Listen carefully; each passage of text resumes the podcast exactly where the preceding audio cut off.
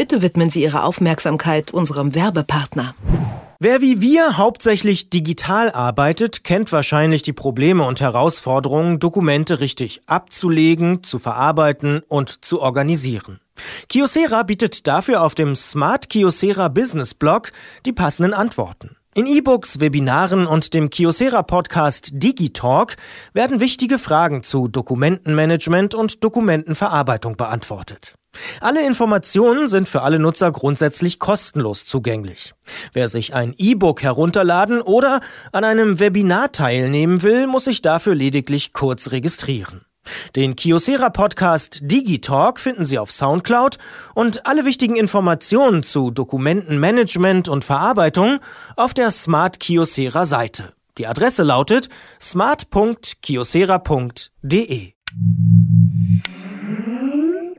Fortschritt. Technik bei Detektor FM. Ein Roboter, der zur Schule geht. Das klingt nach Kino und Utopie, ist es aber gar nicht mehr, wie mir mein Kollege Merten Waage erzählt hat, der jetzt auch bei mir im Studio ist und mir erklären kann, was da in deutschen Schulen vor sich geht. Hallo Merten. Hallo. Und ja, es gibt mittlerweile Roboter in deutschen Schulen und zwar den AV1. Der ist so groß wie ein A4-Papier und wiegt etwa ein Kilo und vom Aussehen ähnelt er ein bisschen einem Standmixer. Hat aber LED-Augen, eine Kamera, ja, einen Lautsprecher und alles, was da so dazugehört. Das klingt ja irgendwie ein bisschen niedlich, aber was macht dieser Roboter in der Schule? Da ist die Frage gleich, wer den denn dann auch bedient. Also, es geht nämlich darum, dass dieser Roboter nur ein Avatar ist, also ein Stellvertreterroboter.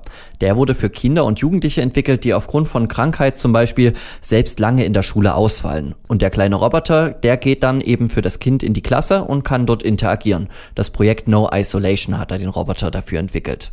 Aber wie wird dieser Roboter dann gesteuert? Stelle ich mir das vor, dass das Kind zu Hause krank im Bett liegt und eine Fernbedienung hat oder wie funktioniert das Ganze? Ja, eine Fernbedienung ist vielleicht ein bisschen 90er. Mittlerweile hat das Kind ein Tablet und das ist mit einer App mit dem Avatar verbunden. Oliver Bünte vom Fachmagazin CT kennt das Gerät schon ein wenig besser und hat mir die Steuerung dann so erklärt. Steuern heißt, man wischt auf dem Touchscreen des Tablets nach links, dann dreht sich der Kopf nach links, man wischt nach rechts, dann dreht sich der Kopf nach rechts. Im Prinzip in jede Richtung, die man, die man haben will. So kann man dann über das Tablet die Umgebung des AV1 komplett audiovisuell wahrnehmen. Im Prinzip ist das also wie bei Skype auf einem Smartphone oder Notebook. Nur mit dem Unterschied, dass der Blickwinkel der Kamera zusätzlich gesteuert werden kann. Der Roboter hat auch noch einen festen Akku eingebaut, sodass man ihn mit sich rumtragen kann.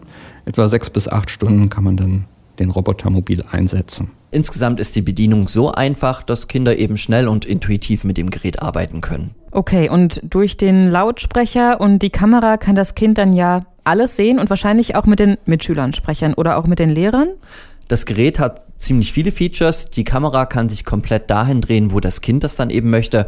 Zwei wichtige Features, die Bünte im Interview angesprochen hat, finde ich aber besonders schön. Möchte das Kind mit seinem Nachbarn sprechen, dann kann es den Flüstermodus einschalten. Das ist ziemlich praktisch so bei ähm, Gruppenarbeit zum Beispiel oder äh, wenn man einfach nur mal schwätzen will. Speziell für den Unterricht kann sich das Kind dann auch melden wenn es zum Beispiel eine Frage des Lehrers beantworten möchte. Dazu drückt es dann einfach auf eine Schaltfläche in der App und lässt eine weiße LED im Kopf des Roboters blinken, anstatt sich mit Fingeraufzeigen dann zu melden, wie es normalerweise ja der Fall ist. Laut des Projekts No Isolation würden die Mitschüler souveräner mit dem Gerät umgehen als die Lehrer. Aber klar, die meisten Kinder wachsen mit der Technik einfach auf und finden es cool. Die Lehrer würden da erstmal eine Weile brauchen, um warm zu werden. Digital Natives halt, ne? Die können sowas auf Anhieb. Also egal ob quatschen oder vorbildlich melden, das Gerät kann beides. Du hast aber noch gar nicht erzählt, ob sich die Kinder auch gegenseitig sehen können. Das ist bewusst auch nicht möglich gemacht. No Isolation hat sich bei der Konzeption mit den Kindern, die es betrifft, zusammengesetzt und auch deren Bedürfnisse einfließen lassen. Christian Matzen, der Expandation Manager für Deutschland bei No Isolation, der erklärt es wie folgt. Und da ist es so, dass wenn das Kind nun lange Zeit zu Hause war oder vielleicht gerade in der Chemotherapie ist, nicht mehr so viele Haare hat, es möchte dann einfach nicht gesehen werden. Also es ist immer dieser man muss immer sehen, was möchte das Kind, was können sich andere vorstellen, was das auch können sollte. Und da hat definitiv das Kind Vorrang.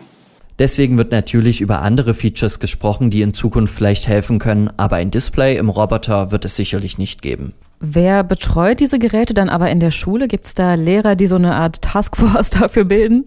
Im Idealfall macht das natürlich die beste Freundin oder der beste Freund. Der Roboter wird dann nämlich auch mit nach Hause genommen und dort dann auch aufgeladen, aber abends kann dann auch noch mit der besten Freundin zu Hause gequatscht werden.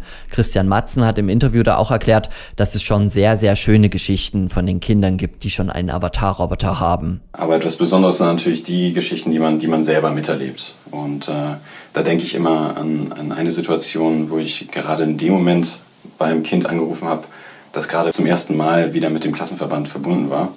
Und da bekam ich sehr schnell mit, das war am Kichern und so, da passierte wohl gerade irgendwas Witziges in der Klasse. Und da in so einer Situation, wenn man dann diesen Effekt sieht, da stellt man sich dann mit seinen Fragen gerne gerne hinten an. Ja, und mittlerweile sind schon fast 400 Geräte im Gebrauch und ein positiver Effekt ist dann noch, dass die Klassenkameraden dadurch auch merken, dass ein Kind überhaupt fehlt in der Klasse. Ich meine, du kennst das bestimmt. Früher, wenn jemand weggezogen ist aus der Klasse oder lange krank war, da hat es nicht lange gedauert und schon war das Kind gefühlt nie existent gewesen. Aus den Augen, aus dem Sinn quasi. Klingt alles erstmal sehr positiv. Gibt es denn auch noch Schwierigkeiten oder Probleme mit dem Gerät? Christian Matzen meint mit dem Gerät an sich nicht. Die Testphase hat ja schon in Schweden oder in Norwegen ist sie schon viel länger als hier in Deutschland. Es sind eher noch Probleme mit Schulen und auch mit der Bürokratie in Deutschland. In Deutschland spielt es sicherlich eine Rolle, dass noch nicht jede Schule mit WLAN ausgerüstet ist. Der Avatar funktioniert grundsätzlich übers Mobilfunknetz, damit man eben diese räumliche Unabhängigkeit hat aber eben auch übers WLAN. Und äh, wenn man dann eine Schule hat, in der es noch kein WLAN gibt, die aber auch wie so ein Stahlbetonbunker gebaut ist, dann kommt der Avatar natürlich an seine Grenzen. Ein anderer Aspekt ist, dass äh, der Prozess, bis der Avatar zum Einsatz kommt, noch relativ lang ist. Wir bemühen uns ja darum, das möglichst unbürokratisch und schnell zu machen, dass dem Kind schnell geholfen wird und es schnell wieder im Alltag teilnehmen kann. Aber es ist natürlich etwas komplett Neues und da muss man viel Aufklärungsarbeit leisten, darauf hinweisen, dass es nur eine Live-Übertragung ist, dass keine Aufzeichnungen gemacht werden können und so weiter. Und äh, da muss am Anfang einfach immer viel um Vertrauen geworben werden. Insgesamt sind aber rund 75.000 Kinder und Jugendliche in Deutschland betroffen, denen eben damit geholfen werden kann. Deswegen denke ich, dass nach einigen Tests und auch mit der Zeit die Gesellschaft an solche Avatar-Roboter in Deutschland gewöhnt werden kann. Ein Roboter, der als Avatar für Kinder in die Schule gehen kann, die es für eine Weile eben nicht können. Mittlerweile gibt es die auch in Deutschland und an einigen Schulen wird das Gerät auch schon verwendet. Vielen Dank für die Information, Merten. Ich danke dir. Fortschritt. Technik bei Detektor FM.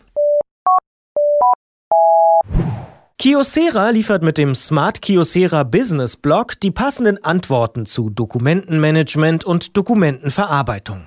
Den begleitenden Kiosera Podcast Digitalk finden Sie auf Soundcloud und alle wichtigen Informationen auf der Smart Kiosera Seite. Die Adresse lautet smart.kiosera.de.